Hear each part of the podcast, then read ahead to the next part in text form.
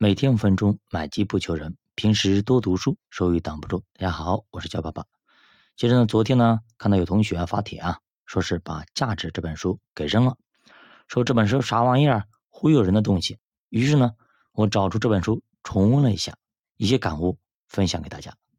在这种泥沙俱下的行情之下，没有什么理由就是下跌，也不管什么了，都是恐慌了。不管你基本面怎么样，是好是坏。到底值多少钱？只要能卖，我就卖，没有什么价值可言了。反正有价值没价值都是跌。所以大家觉得手里的指南针或者导航好像突然失灵了。我理解大家的心情，因为主播大部分资产也在市场里，看着每天损失，主播也肉疼。那么为什么有些人就拿不住呢？是他恐慌吗？或是他害怕吗？对。有很多散户是这样子的，但是还有一大批散户，或者是一大批稍微大一点的机构，或者是大的散户是没办法，不得不卖。为什么呢？因为加了杠杆。这个时候，很多很多的散户，或者是大散户，或者是机构，甚至很多私私募机构，哎，大的私募机构都已经到了他们的清仓线，可见。现在到了什么情况，到了什么地步？所以我一再反复让大家不要加杠杆，不要加杠杆，就是这个道理。因为你一旦加了杠杆，那么你就需要源源不断的现金流来补充你的保证金，来补充你的仓位，不然的话很可能会被平仓。我们打个比方，你如果只有一万块钱，对吧？你加了一百倍的杠杆，好。那么，如果市场跌去一个点，那么你就要再补充一个点，补充一万块钱，不然的话，你就被清仓走掉了。大概就是这样一个意思。所以说，你加的杠杆越大，对你的资金量要求更大。但是相反的方向，你赚的会更多。如果你一万块钱赚一赚个百分之百，也就赚一万。但是你加了一百倍杠杆，就是赚了一百万呀。但是亏起来也是亏一百倍啊，同样的道理。所以说，一旦加了杠杆，就表明啊，这个资金量跟你现有的资金量是不匹配的，是超过你的风险承受能力的啊，这个一定要清楚。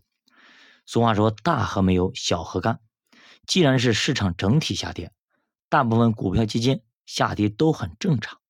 我们不能因为市场下跌就说《价值》这本书是垃圾，里面讲的都是错的。比如说，有人说了，晴天是出太阳的，一般不会下雨，阴天。才会下雨，但是呢，就是有一天啊，出了大晴天，出了大太阳，就是下起了雨，还挺大。这个时候，你直接否定一切吗？认为所有的都是骗人的吗？我带大家来回顾一下《价值》这本书吧。这本书呢，作者是大名鼎鼎的高瓴资本的创始人张磊。那么，高瓴资本做投资的应该都知道啊，他是咱们目前亚洲最大的基金了。那么我为啥对张磊印象那么深呢？因为呢，我们是老乡，他是我们河南驻马店人。两年前读他的书的时候，感觉啊很有感触。一个农村娃娃通过自己的努力读书改变命运，所以说我很佩服他。张磊说啊，投资是一件功夫活需要有工匠精神。这就是说，人们通过长期观察来发现价值，因为短期往往有偶然性，但是长期往往很多东西。就会变得确定，也就是说，真金不怕火炼。那有可能啊，刚开始烧的时候啊，这个假的跟真的你区分不出来，都差不多。但是呢，长期的发展下去，肯定会分辨出真假的。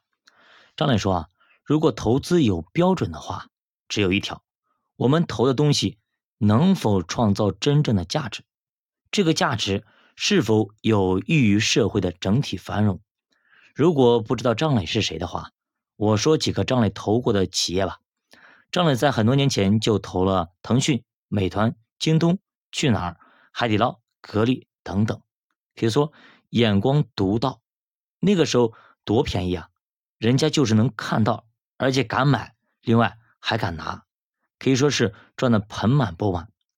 那么张磊的投资逻辑和框架是如何搭建起来的呢？这还要从他小的时候说起。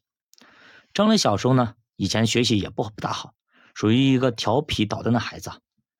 但是呢，脑子活，经常找出一些赚钱的方法。